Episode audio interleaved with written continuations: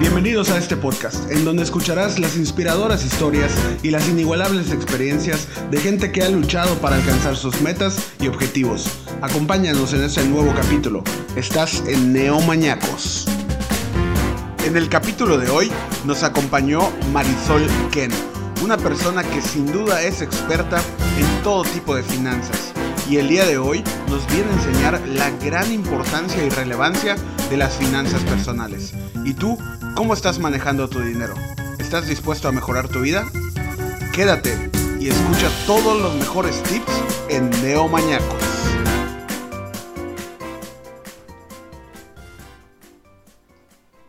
Hola neomaniacos, ¿cómo están? Bienvenidos a un nuevo episodio de su podcast favorito. Yo sé que ya cada vez son más gente que nos escucha, que está interesada en muchos temas. Jerry, sé que ahorita andas fuera de, Mérida, pero cuidado en la sana distancia. Eh, en el otro, eh, en cielo y selva, revisando todo. ¿Cómo estás? ¿Cómo te trata Siancán?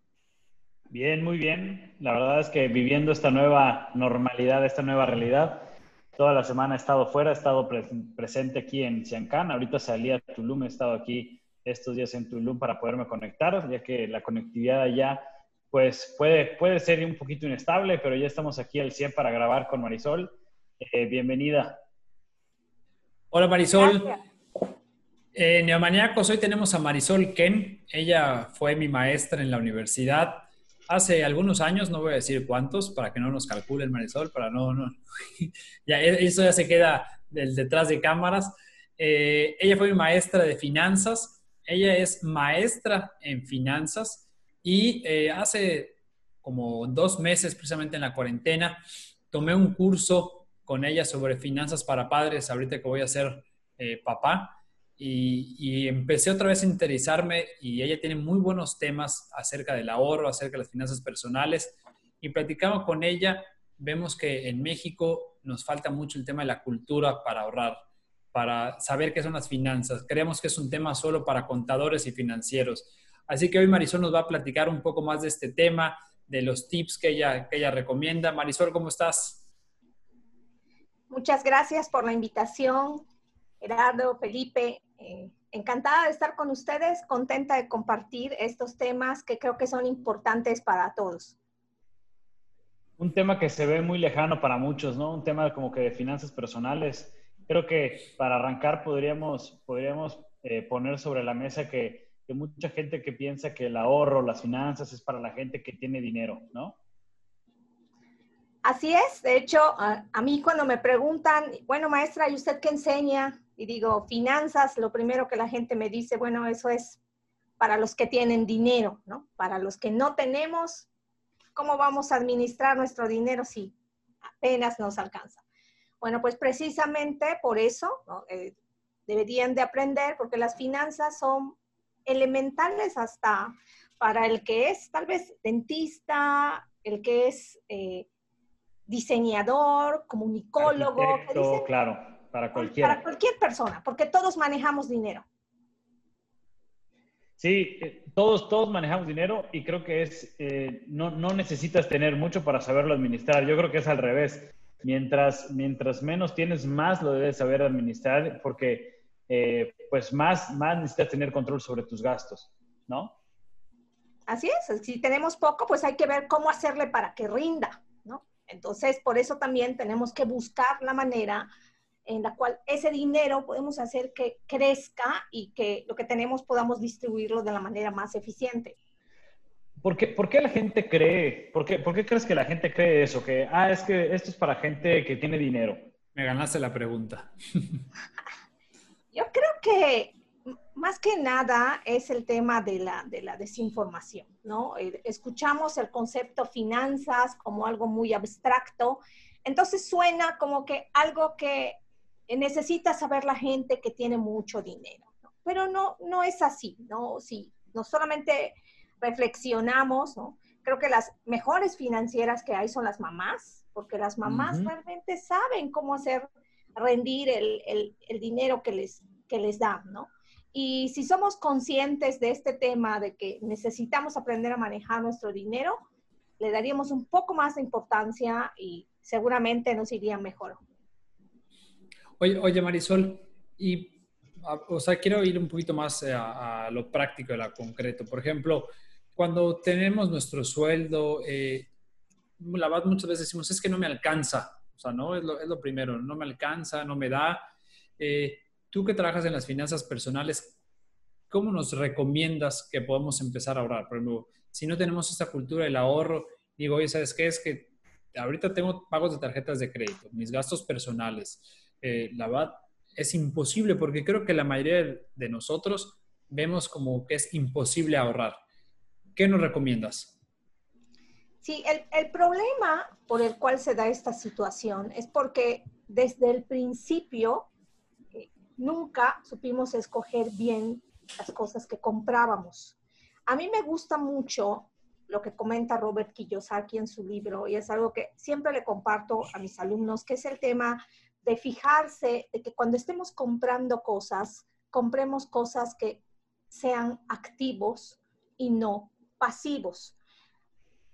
Nosotros, cuando somos jóvenes y vamos creciendo, pues nadie nos habló de dinero, entonces empezamos a tener pues metas, que tal vez esas metas o esos objetivos que queremos lograr no son objetivos que nos van a permitir tener una vida financiera sana. Y pongo un ejemplo los jóvenes, la mayoría de los jóvenes, creo que si les preguntáramos, bueno, ¿qué cosa te gustaría comprar cuando tengas algo de dinero? Lo primero va a ser un coche. ¿no? La mayoría de los jóvenes sueñan con tener un automóvil porque les da libertad para moverse.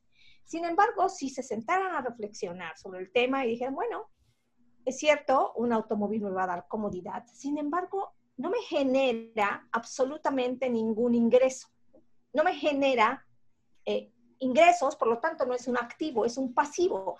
Es algo que estoy comprando, que lo único que me va a representar en mi vida son costos, gastos. Entonces, yo creo que el error que cometemos es que eh, centramos nuestra vida en comprar pasivos. Todos queremos tener un coche de la comodidad de transportarnos y además no un coche barato, ¿no? Quieres comprarte el coche más lujoso que, que, que, que esté en tu presupuesto, ¿no? El nuevo, así es, el que esté, el, el, dices, siempre aspiras al, al, mejor coche, no te das cuenta de que ese dinero es una mala inversión. También una casa, ¿no? Uno se, cuando se forma una nueva familia, cuando la gente se pone, empezar una nueva familia, lo primero que quieren es comprar una casa grande, ¿no? Como que la casa de sus sueños pero también eso es un pasivo, ¿no? Entonces vamos llenando nuestra vida de pasivos, donde compré un coche que tengo que pagar, compré una casa que tengo que pagar, compré un viaje a crédito que tengo que pagar. Entonces nos llenamos de pasivos y no tenemos absolutamente nada que nos genere ingresos más que tal vez el trabajo que tenemos. Ahí ese es un error que cometemos desde jóvenes porque si desde jóvenes empezáramos a comprar activos, tal vez desde muy jóvenes dijéramos, en vez de comprar un auto voy a invertir en instrumentos, el tipo de instrumento que quieran, pero si empezáramos a invertir, pues tendríamos ahí cosas que nos generarían dinero. La idea es que primero tienes que comprar activos que te generen dinero y luego compras pasivos los pasivos que quieras porque ya tienes los activos que te están generando esos ingresos. Ese punto de vista me encanta, que les digo, eh, no es mío, es de Robert Kiyosaki y lo menciona en, su en los libros que, que, tiene. Oye, Marisol, ahorita mencionas eh, activos y mencionas unos instrumentos. Voy a hacer un paréntesis de esto, ¿no? Eh, pero no sabemos qué instrumentos muchas veces. O sea, creo que, y algo que se dice que en la escuela, ni en la primaria, ni en la secundaria, ni en la prepa, y menos en la universidad, nos enseñan finanzas. Eh, ¿Qué instrumentos eh, nos puedes platicar que, que sí se puede invertir y no importa el sueldo que tengas o el ingreso que tengas? Acerca de los instrumentos, a veces pensamos que necesitamos mucho dinero para comprarlos, ¿no? Y dices, bueno, yo quiero invertir, pero pues tal vez eh, me da miedo el ir a un banco y decir, ¿saben qué? Tengo 100 pesos, 200 pesos y no poder aspirar a algún instrumento que me pague una tasa buena. Es cierto, la tasa de interés que nos paguen nuestras inversiones es muy, muy importante. Y en lo primero que nos tenemos que fijar es que en esa tasa siempre le gana la inflación. De lo contrario, nuestro dinero no estará creciendo. O sea, si nosotros invertimos en cosas que no permitan, que no, que no le ganemos a la inflación, entonces, pues nuestra inversión no va a crecer. Y en realidad lo único que estará pasando es que nuestro dinero estará perdiendo poder adquisitivo. Oye, perdón que te interrumpa. Para, eh, luego no, no, no sabemos bien esto. Ejemplo, yo sí tengo dinero en el banco y ejemplo, ¿no? Tengo una cuentita de ahorro de tengo dos mil pesos, pero pues veo que no, no disminuye, ¿no? Y pasó un año y sigo teniendo dos mil, a lo mejor dos mil veinte pesos.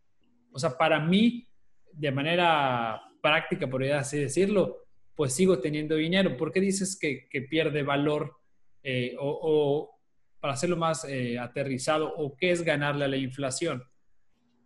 Claro, la inflación nos la definen como el incremento generalizado y sostenido de los precios.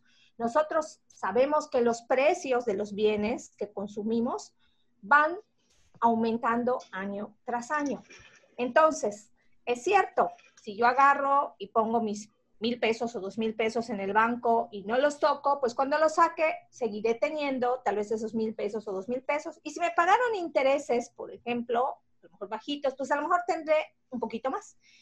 Pero si la inflación fue más alta que esos intereses, cuando nosotros saquemos ese dinero, ya no vamos a poder comprar lo mismo. Piensen que si alguien guardó mil pesos en la alcancía y lo dejó ahí cinco años, cuando lo saque, con esos mil pesos ya no va a poder comprar lo mismo.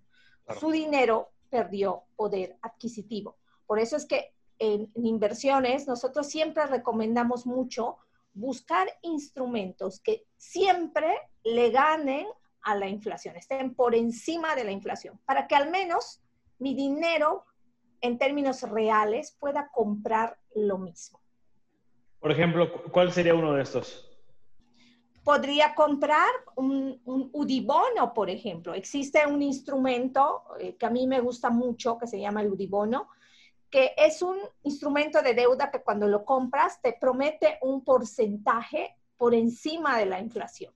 Si te dice que te paga un, un 85% por, por encima de la inflación, tú tienes garantizado que aunque ocurra algo como catástrofe. una catástrofe en la economía y la inflación se dispare a 30%, tú todavía vas a ganar porque te va a pagar el 1,85 sobre la inflación.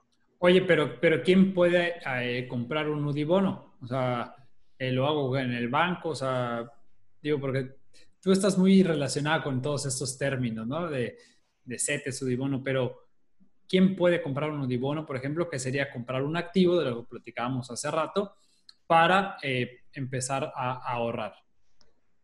Cualquier persona puede comprar un Udibono. Hace muchos años era muy complicado invertir porque necesitabas mucho dinero.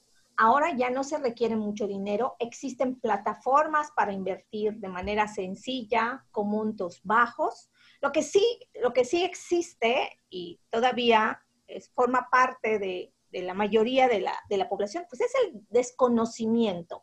La gente uh -huh. no conoce estas opciones de inversión.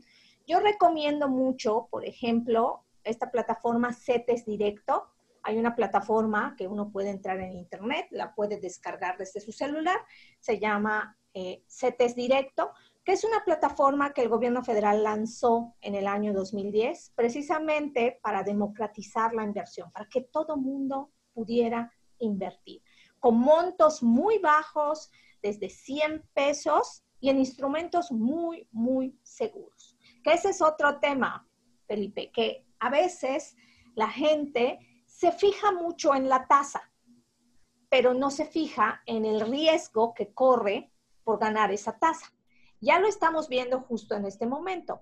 Hubieron muchos ahorradores que pusieron su dinero en Banco FAMSA, que es el banco que acaba de uh -huh. quebrar, porque les pagaba una tasa tal vez superior incluso a la de CETES y ahora perdieron su dinero y hay gente que no lo va a poder recuperar. Entonces también hay que fijarse en el riesgo. Cuando invertimos Oye, no solamente es la tasa, es tasa Oye, riesgo. Pero por ejemplo, estos que invirtieron en el Banco FAMSA, pues uno que invierte en el Banco FAMSA, ¿cómo vas a saber que es muy riesgoso? O sea, porque en teoría pues es un banco. O sea, ejemplo, si yo voy, voy a invertir, o sea, voy al banco, vamos a invertir por algo que me dé más que, que CETES, eh, ¿cómo puedo detectar esto?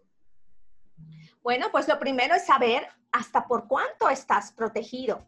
¿no? Siempre es muy importante que la gente sepa que cuando va a poner su dinero en un lugar, cómo está el nivel de protección. En el caso de los bancos, el nivel de protección es de 400 mil UDIs, que es una cifra cercana a 2 millones 600 mil pesos. ¿Qué deberías hacer? Bueno, si tienes 10 millones de pesos y no te quieres arriesgar, lo mejor es poner tal vez, pues sí, 2 millones y medio en un banco, 2 millones y medio en otro, es diversificar, porque para saber si un banco va a quebrar, hay manera de saberlo, sí, si estás muy pendiente de las noticias, está la información pública de, el nivel de capitalización de los bancos, que es lo que indica que, que va a quebrar. Y si uno está pendiente, lo puedes saber, pero si no quieres correr ese riesgo, simplemente saber, ok, yo ya sé que si pongo mi dinero en esta institución financiera, tengo este nivel de protección. Y no voy a poner todo mi dinero ahí, porque si llega a quebrar, pues no voy a recuperar mi dinero. Lo mismo pasa con las cajas de ahorro. Hay mucha gente que pone su dinero en las cajas de ahorro eh, porque también pagan tasas de interés atractivas. Pero deben de saber que su dinero únicamente está protegido por 25 mil UDIs, que son aproximadamente 162 mil pesos. Oye, metí 500 mil pesos a una caja de ahorro y quebró, pues no lo voy a poder recuperar. Entonces, lo primero es también saber, ok, hasta por cuánto estoy protegido. Oye, una pregunta, ¿qué es una UDI? Una UDI. Una UDI es, eh, significa unidad de inversión es un valor que se creó en el año 1995 y se creó para poder darle seguimiento a la inflación. De hecho, el, caso de las UDIs en el 95 fue algo que la gente todavía recuerda y, recuerda no, no con mucho cariño, lo recuerda con miedo, porque en un entorno inflacionario como el que tuvimos en 1995, se vuelve muy, muy difícil tanto invertir como dar créditos. Lo que pasó en el 95 fue que después de esta crisis que inició en 1994, la inflación se disparó. Se disparó y los bancos tenían mucho miedo de dar créditos. Y dijeron, bueno, es que qué tal si doy un crédito y cobro el 20% y la inflación es el 30%. Entonces, yo banco habré hecho un muy mal negocio porque ni siquiera voy a recuperar la inflación. Y lo mismo pasaba para los inversionistas. Entonces, se decidió crear una, un, tipo de, de unidad de medida al que se le fuera actualizando con la inflación y surgió la UDI. Y en un principio, una UDI valía un peso y el valor de la UDI se va actualizando de acuerdo a la inflación. Y actualmente está como una medida de referencia. Cuando queremos hablar de, algo en términos constantes, que, si yo quiero decir, a ver, este valor representa lo mismo que antes, pero lo voy a medir en, en un tipo de, si quieres pensarlo como moneda especial, hablaríamos de la UDI, que no existe, no existe como moneda, es simplemente una unidad de, medida. Oye, Marisol, y regresando al tema del ahorro, de los mexicanos que casi no ahorramos eh, y casi no invertimos, eh, ¿qué, recomendación nos puedes dar de, además de invertir en activos, cómo informarnos más, cómo empezar a ahorrar? O sea, eh, de manera práctica, ¿tú qué recomiendas a, tus alumnos, a la gente, cómo empezar a ahorrar? ejemplo, alguien que nos esté escuchando ahorita y diga, oye, yo tengo mi sueldo, pero repito, tengo alguna deuda, ahorita tengo una tarjeta, y, pues mis gastos, pero quiero ahorrar. O sea, Marisol, ayúdame, ¿qué hago? ¿Cómo puedo empezar a ahorrar? Y creo que algo muy importante que no lo vemos es ahorrar para el retiro, ¿no? ¿Cómo poder empezar a ahorrar para el retiro y que tu dinero siga creciendo? Pues yo sé que el hábito del ahorro es algo muy, muy difícil, ¿no? La intención creo que todos la tenemos. Ese, eso es algo que todo mundo quiere. Si a todo mundo le preguntas, ¿quieres ahorrar? Por supuesto que todos queremos ahorrar. Es, como la dieta. Tienes la intención, pero se te complica. Es, tienes estos primeros tres días que arrancas el lunes, vas bien martes, pero llega miércoles, jueves, llega el fin de semana y vas para abajo. Efectivamente, todos tenemos la intención de ahorrar, pero nos falta esa fuerza. Yo recomiendo para que la gente ahorre que lo que haga es que domicilie su ahorro, que se busque una plataforma, por ejemplo, esta que les comentaba de CETES Directo, que vaya ahí, que automatice su ahorro y que se lo quiten directamente de su cuenta de banco. De esa manera, ni siquiera va a tener que recordar, tengo que hacer mi ahorro. Únicamente él lo programa y le van a quitar ese dinero y su dinero va a ir creciendo, ¿no? Ese ahorrito va a ir creciendo. La recomendación para la gente que no tiene hábitos es la domiciliación. Lo pueden hacer desde CETES directo. Oye, ¿y cuánto, cuánto es lo recomendado? Por ejemplo, sé que hay veces que se dice, oye, una tablita de tu sueldo, tanto para tu renta, tanto porcentaje para eh, tal cosa, para colegiaturas. ¿Cuánto es lo recomendable que se puede o que se debe eh, ahorrar? La recomendación que nos dan es que sea al menos el 20% de tu sueldo. Esa es como la recomendación que te dicen, el mínimo, ¿no? Si alguien puede ahorrar más, pues adelante. Yo creo que cuando uno es joven puede ahorrar hasta el 50% de tu sueldo. Pues yo sé que a veces como jóvenes dices, ahorrar el 50% de mis ingresos suena como demasiado complicado. Sin embargo, es prácticamente, creo que el único momento de la vida de una persona cuando puede alcanzar estos niveles de ahorro. Yo siempre le recomiendo a los jóvenes que mientras tengan esta etapa en, las que, en la que están iniciando su vida laboral, en la cual todavía no tienen compromisos familiares, pues es cuando tienen todavía esta posibilidad de que esos ingresos que generen se vayan al ahorro, se destinen al ahorro. ¿Por qué? Porque tristemente nos damos cuenta de que es importante ahorrar hasta que ya formamos una familia, hasta que ya tenemos hijos y ya vemos cercano el retiro y dices, ah, no, o sea, necesito un ahorro para hacerle frente al menos a mi jubilación, ¿no? O para dejarle algo a mis hijos y empezamos a pensar.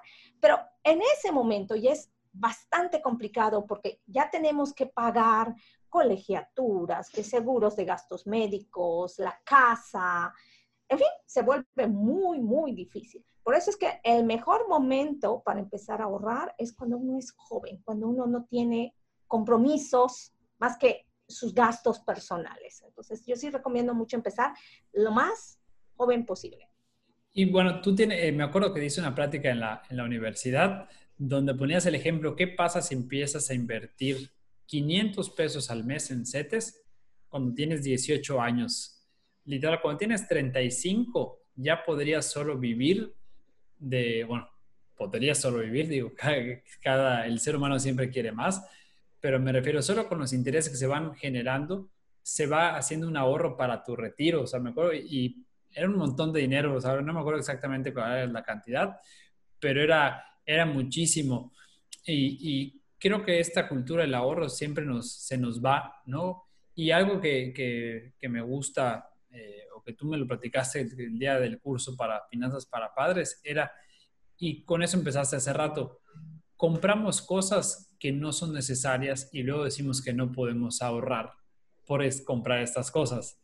Recuerdo que tú este, tienes una anécdota de cómo compraste una casa, de que dijiste, me voy a, voy a ahorrar todo lo que yo pueda y voy a dejar de ir al cine, voy a dejar de salir, voy a dejar de todo. Y sí se puede ahorrar, ¿no? También es generar sacrificios, bueno, hacer sacrificios para tener algo más. Así es, yo creo que es, estar muy conscientes, es tomar conciencia de la importancia de esto, de que hay momentos en los que se va a poder, hay momentos en los que no. Entonces, cuando se puede, eh, uno, si se sacrifica, puede ahorrar. Y a veces ni siquiera es tanto un sacrificio, es simplemente cuestión de cambiar de hábitos, ¿no? A veces sales y dices, ay, se me antoja un café, ¿no? Y pasas y compras un café que te cuesta 50 pesos. Yo siempre le digo a los jóvenes, en vez de comprarte un café de 50 pesos, cómprate una acción de esa empresa, que cuesta menos de 50 pesos. Eso te va a permitir que tu, que tu dinero crezca, que vayas generando un patrimonio que te vaya a servir para, para tu retiro o simplemente para vivir de manera más cómoda antes de, antes de llegar a tu jubilación. Es cuestión de cambiar de hábitos. El problema que, que tenemos también mucho es que eh, somos víctimas del consumismo, ¿no? Estamos bombardeados constantemente por cosas que nos dicen y, y, y lo queremos todo de manera inmediata. Les pongo un ejemplo, ¿no? Todo mundo quiere irse de vacaciones todo el mundo quiere irse de vacaciones y ves los anuncios y dices, si escuchas que la gente se va de vacaciones y hay gente que no tiene ahorros para irse de vacaciones. Entonces, ¿qué es lo primero que hace? Saca un crédito, ¿no? porque además vemos en la publicidad, ¿no? Que haz realidad tu sueño de irte de vacaciones, te lo pintan de manera muy fácil, sacas el crédito para irte de vacaciones y posteriormente cuando regresas no tienes eh, dinero porque tienes que pagarte esas vacaciones que te salieron mucho, mucho más caras. La idea de las vacaciones era relajarte y regresas y vas a terminar mucho más estresado porque tienes una carga ahora mucho más grande que cubrir de compromisos financieros. Entonces es cuestión de cambiar la mentalidad. Yo creo que si pensamos, ok, consumir no está mal, pero primero voy a ahorrar y cuando ya tenga el dinero ya puedo consumir. Porque si lo hacemos al revés, voy a consumir aunque no tenga, simplemente vamos a llegar a un punto en que nos vamos a ahogar. Claro, acabas de decir muy claro. Por lo general consumimos y luego ahorramos y no y debe ser ahorro y luego consumo. De hecho, eh, me gustaría comentar de un libro, El hombre más rico de Babilonia, que habla precisamente de cómo generar riqueza y uno de los eh, consejos que da es que una vez que te, que te caiga tu sueldo, o si tú eres dueño de una empresa, o tienes un, eh, o eres odontólogo o, nutriólogo, cuando te caiga dinero, el 10% de, tu, de, lo, de lo que te ingrese, que lo ahorres. O sea, y que está comprobado que podrías vivir en el mismo, en el mismo nivel o de vida con el 90%. El problema es que, ¿qué hacemos? Gastamos, gastamos, gastamos, gastamos, ok, ¿cuánto me queda para ahorrar? Chispas, ya no tengo. Y debe ser, oye, ahorro este 10, aunque sea este 10%, y ahora sí, con lo que me queda gasto. Entonces, ahí creo que tienes mucha razón. Oye, ya no me copo para el café, pues me lo preparo en mi casa. ¿No? Que, que luego eso es lo que nos da flojera preparar el café en la casa y preferimos pasar a, a comprarlo. Oye, Marisol, y comentaste ahorita de con 50 pesos puedo invertir en una empresa. Eh, antes, yo me acuerdo que decías invertir en una empresa, comprar acciones era muy difícil, pero lo que hemos platicado es que cada vez se ha vuelto más fácil. Pero en alguna página que nos puedas recomendar ahorita de si alguien nos está escuchando y dice, oye, nunca había pensado que puedo por 50 pesos comprar una acción, ¿en dónde podrían y qué tan fácil es ahorita? Ahora, comprar acciones están al alcance, es algo que está al alcance de todas las personas. Eh, se puede comprar desde una acción. Antes no era posible, antes tenías que comprar un lote de acciones, pero ahora ya puedes comprar desde una acción. Las acciones tienen precios que varían mucho. Acciones de empresas mexicanas pueden costar desde 20 centavos hasta 200 pesos. Y para comprarlas, lo único que necesitamos es acudir a una casa de bolsa que, se, eh, que sea una casa de bolsa que tenga las regulaciones. Yo siempre recomiendo que sean casas de bolsa con regulaciones aquí en México. Que estas casas de bolsa no solamente brindan los servicios a gente que va a sus oficinas, sino que también ofrecen sus servicios en una plataforma. Entonces, al igual que mencionaba CETES Directo, están plataformas para invertir en acciones como por ejemplo Cuspid, que te permite comprar acciones con 100 pesos. Puede uno abrir su cuenta y desde 100 pesos empezar a invertir o GBM Home Broker que te permite invertir con mil pesos. Y así hay más que te piden 10 mil, que te piden 100 mil, depende también de la cantidad que uno tenga, pero podemos encontrar casas de bolsa muy accesibles y donde podemos comprar estos, estos títulos, estas acciones eh, con, con, poco dinero. Lo único que necesitamos es aprender, eso sí, hace falta conocer un poco sobre cómo funcionan los instrumentos, los riesgos que corremos, Recuerden que es muy importante saber, sí, me fijo en la tasa, me fijo en el potencial de ganancia, pero también tengo que estar consciente del riesgo que corro cuando adquiero ese tipo de instrumento. Claro, digo, creo que eso es súper, lo, más importante, lo que yo he aprendido, por ejemplo, contigo es que muchas veces no sabemos o no invertimos o no ahorramos porque no tenemos la información o no queremos investigar un poco más. Pero bueno, acabas de decir, entras a Internet y también en mismo Internet puedes eh, corroborar si una página es válida, si no es válida, si tiene una regulación, si no. Eh, de hecho, te vamos a pedir si nos puedes escribir ahorita en el chat para luego compartir eh, las, las, páginas de las casas de bolsa que, que desde 100 pesos podemos invertir. Y, Marisol, pues estamos llegando al final de, de, este capítulo sobre la importancia de ahorrar. Eh, tú tienes una, una plática que se llama Mi primer millón, donde le enseñas a los jóvenes cómo de verdad, si empiezan a, ahorrar desde chavos, pueden llegar a tener su primer millón antes de lo que ellos imaginaron. Y bueno, cerramos con unas... Se escuchó muy viejo Felipe ahí. Eh. Chao. Y pasamos ahora a una sección rápida de, preguntas donde Jerry eh, las va a hacer. Es pregunta y respuesta así, súper rapidísima. Venga, ¿estás lista? Lista. Marisol, ¿cuál es el, el pretexto más, más chistoso que te han dicho por la cual la gente no ahorra? chistoso no me ha tocado. O, curioso, o alguno curioso, algún pretexto que te hayan puesto de, no, es que yo no ahorro porque tal cosa. Ah, bueno, con los jóvenes porque tenía la intención, pero me lo gasté en borracheras. Ok. si hiciéramos eh, las cuentas, ¿cuánto gastamos en fiestas? Mejor no las hacemos. Así es. Marisol, va, va la segunda pregunta. Si tuvieras la oportunidad de, ser una persona, de ser una persona por un día, alguien más, ¿quién serías? ¡Wow! Qué complicado. No sé, yo, yo creo, a mí me gustaría ser yo misma.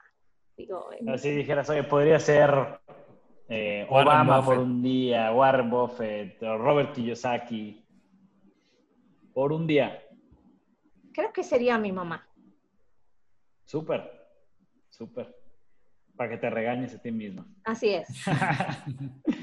Oye, si pudieras comprar una sola cosa, dije, ya solo en tu vida ya solo vas a poder comprar una cosa, ¿qué comprarías? Eh, en mi vida podría comprar una casa, una casita en, el, campo. Una casa. Muy tranquila. Súper. ¿Te gusta, ¿Te gusta mucho la tranquilidad? me gusta la tranquilidad, me gusta lo verde. Creo que ahora con la cuarentena hemos, hemos valorado mucho eso, ¿no? Decir, ay, estoy encerrada y quiero salir. Dices, ansío ver lo verde y creo que a muchos nos ha cambiado la perspectiva esta, este encierro, ¿no? De, de, querer convivir más con la naturaleza. Sí, valorarlo más. Marisol, última, última pregunta. ¿Cuál es el principal libro que recomiendas? El libro un libro que a mí me, gustó muchísimo eh, em, se llama Dar y Recibir. Ese, ese libro me encantó porque habla acerca de la importancia de dar. A veces somos muy egoístas y estamos pensando en recibir, pero en ese libro te menciona que cuando das, automáticamente empiezas a recibir, ¿no? Porque recibes el cariño de la gente, etc. Entonces yo sí recomiendo ser más generosos y también dar, dar. A veces lo más valioso que tenemos que dar es nuestro tiempo. Así yo creo que, que dar es, es algo de, que te hace crecer más y, y, el dar increíblemente se te regresa. O sea, es algo que, que también crece hacia, hacia ti. Sí, y sin, sin, esperar recibir algo en particular, o sea, dar de, de corazón y de querer Así es. Marisol, llegamos al final. Muchísimas gracias por acompañarnos. ¿En dónde te pueden contactar alguien que tenga alguna duda sobre finanzas? Oye, Marisol, me gustaría que me ayudes a, crearme el hábito para ahorrar. Eh, ¿En dónde te podrían contactar? Em, pueden seguirme en mi página de Facebook, que es arroba cocay asesoría financiera, o también me pueden encontrar en, en mi página web, que es www.cocayfinanzas.com. Súper. Ahí Marisol da cursos sobre cómo invertir en CETES, cómo invertir en bolsa, eh, finanzas para padres.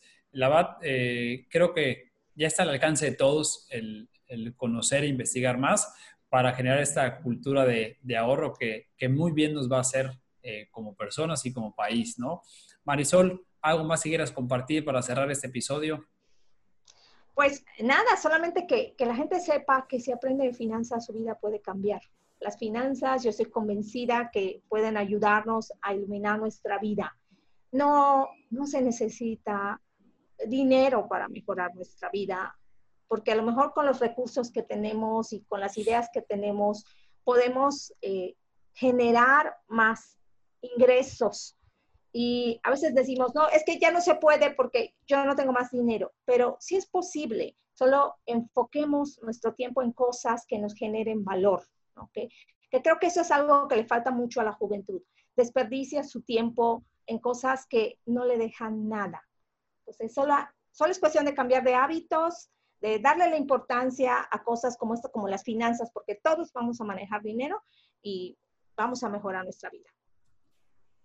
Perfecto, Marisol. Muchísimas gracias. Jerry, ¿algo con lo que quiera cerrar? No, yo agradecerle a Marisol y también invitar a la gente a que, a que conozca un poquito más de administración financiera y planeación, porque pues, no se necesita tener muchísimo dinero o, esperar a tener mucho dinero para empezar a administrarte bien. Yo creo que es muy importante desde que eh, somos chicos, desde que se nos inculque el valor del dinero, a no tenerle miedo también y que no, no es maldito el dinero, que mucha gente no, sobre la mesa no se habla de dinero, no, al contrario, es algo muy natural necesitamos el dinero para cualquier transacción que queramos hacer. Entonces, igual, pues bueno, agradecerle a Marisol por todo su tiempo, no solo en el podcast, porque pues Marisol también dedica muchísimo tiempo a la educación financiera y pues por todo esto que nos enseña. Muy bien. Neomaniacos, gracias por acompañarnos. No se olviden de compartir el episodio, de seguirnos en Facebook y en, e Instagram como Neomaniacos Podcast. Muchísimas gracias. Nos vemos en el próximo capítulo. Cuídense mucho.